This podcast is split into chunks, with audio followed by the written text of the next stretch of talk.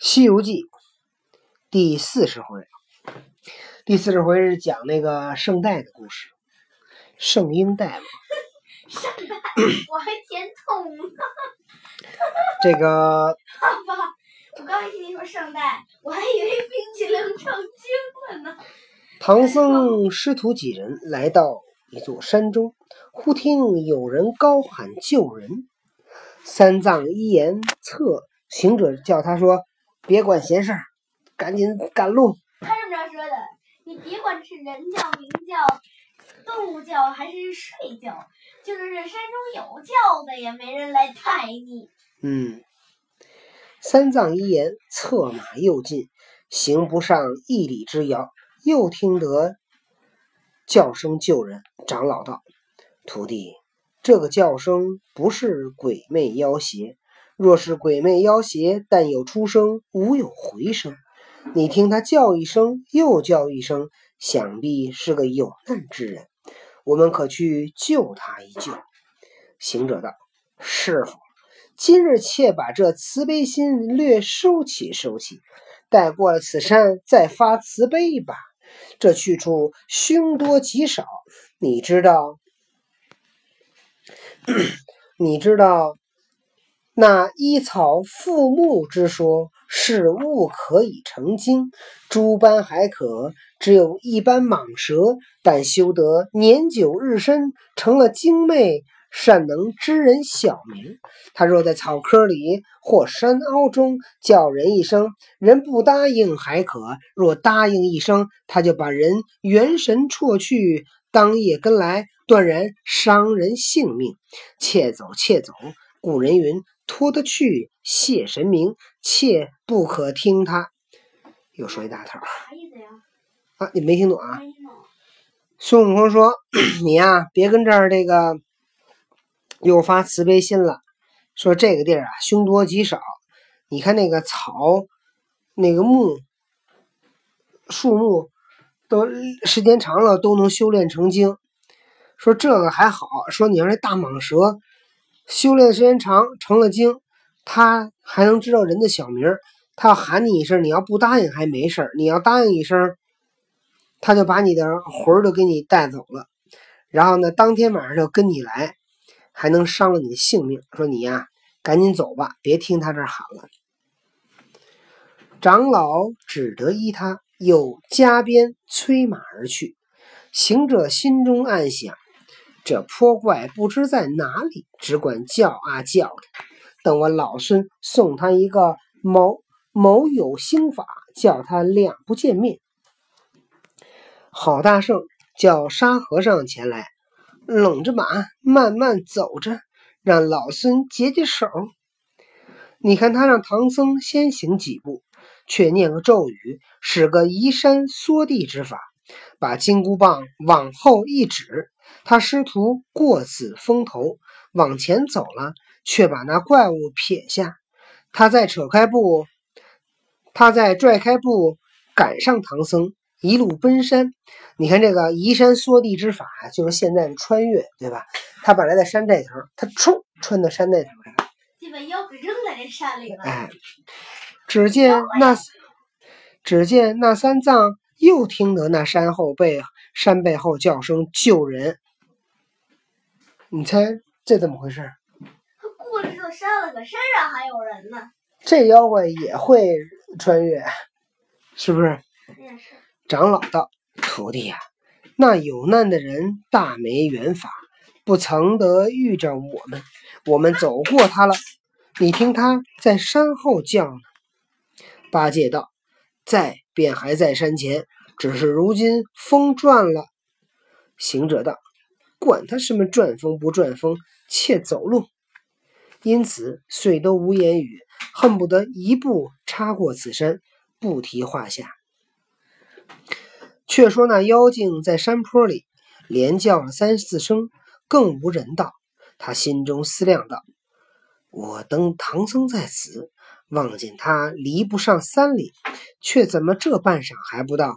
想是抄下路去了。”他抖一抖身躯，脱了绳索，又纵红光，上空再看，不觉孙大圣仰面回观，识得是妖怪，又把唐僧搓着脚推下马来道：“兄弟们，仔细仔细，那妖精又来了！”慌的那八戒、沙僧各持的冰刀，将唐僧又围护在中间。那精灵见了，在半空中称羡不已，道：“好和尚！”我才见那白面和尚坐在马上，却怎么又被他三人藏了？这一去见面方知，先把那有眼力的弄倒了，方才捉得唐僧。不然徒费心机难获物，枉劳情性总成空。却又按下云头，恰似前番变化，高调在松树山头等候。这番却不上半里之路。却说那孙大圣抬头再看，只见那红云又散，复请师傅上马前行。三藏道：“你说师，你说妖精又来，如何又请走路？”行者道：“这还是个过路的妖精，不敢惹我们。”长老又怀怒道：“这个泼猴十分怒我。”正当有妖魔处，却说无事；似这般清平之所，却又恐吓我。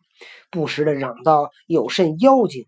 虚多实少，不管轻重，将我摔下马来。如今却解说什么过路的妖精？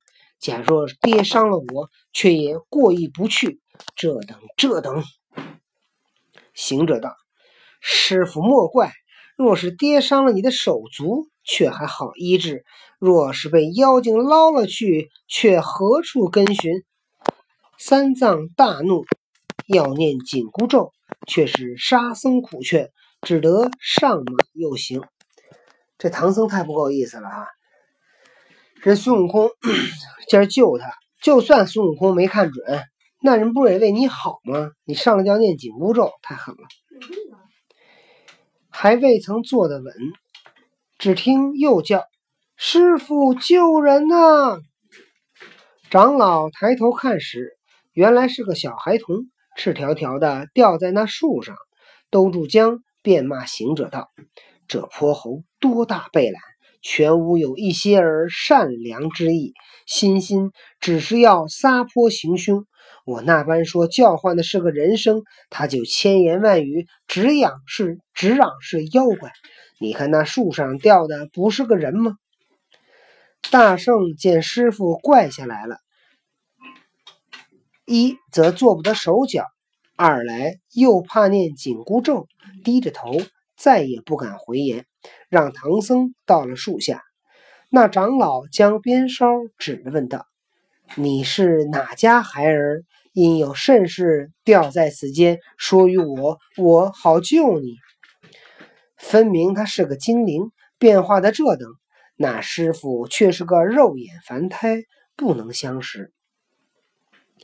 那妖魔见他下问，越弄虚头，眼中噙泪，叫道：“师傅呀，山西去，山西去有一条枯松涧，见那边有一庄村，我是那里人家，我祖公公，我祖公公姓洪。”只因广积金银，家私巨万，混魂名唤作洪百万。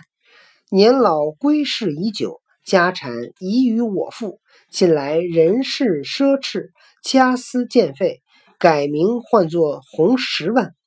专一结交四路豪杰，将金银借放，稀图利息。怎知那无稽之人设骗了去，本利无归。我父发了红誓。分文不借，那借金银人身无身贫无计，结凶。稍等啊，结凶结成凶党，明火执仗，白日杀上我门，将我财帛尽情劫掠，把我父亲杀了。见我母亲有些颜色，拐将去做什么压寨夫人？那时节，我母亲舍不得我，把我抱在怀里，哭哀哀，战兢兢，跟随贼寇，不期到此山中，又要杀我。多亏我母亲哀告，免叫我刀下身亡，却将绳子吊我在树上，只叫冻饿而死。那些贼将我母亲不知掠往哪里去了。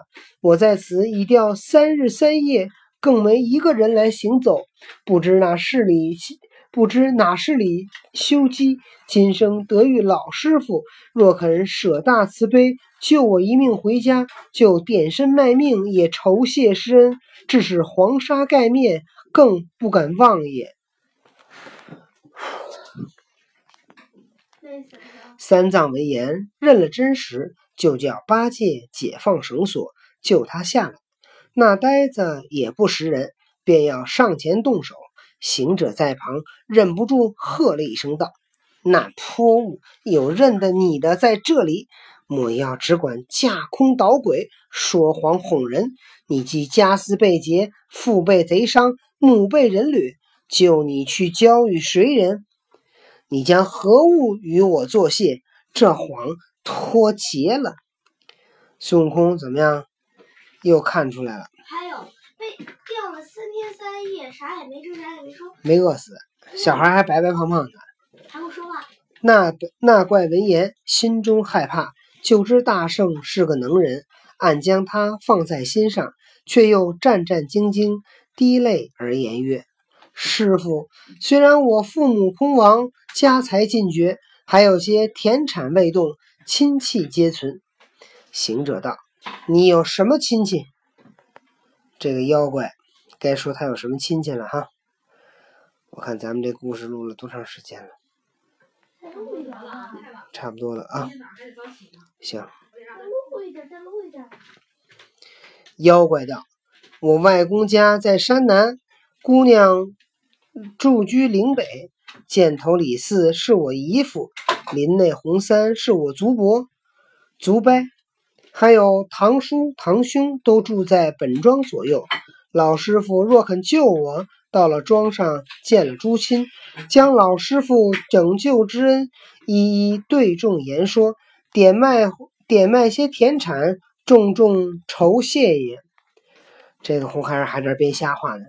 这回老师傅听了以后会怎么样呢？咱们明天再讲。